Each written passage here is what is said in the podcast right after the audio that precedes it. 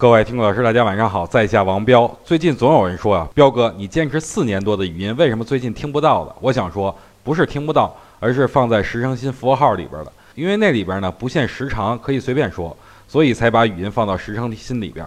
但是我觉得呀，大家提的意见很好，以后啊，在我的文章里边也会附带上这语音六十秒，里边争取句句是干货。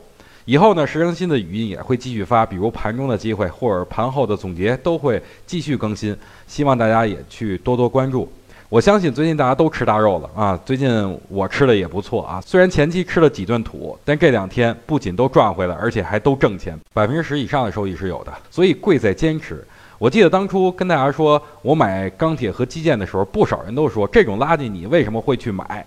我的回答很简单，因为大家都觉得垃圾，我认为是黄金啊，在大家都不看好的时候才有大机会。所以对于基建来说，我认为未来还是有机会的，回调依然可以买入。这次基建股的龙头，哎，那是成都路桥四天四板，龙二呢，龙源建设，龙三呢，中国交建。目前基建股已经出现板块效应，能拉动他们的肯定不是散户资金，所以我觉得如果基建股回调，依然可以买入。没有跟彪哥提前买入的，千万不要去追高，等回调以后的机会。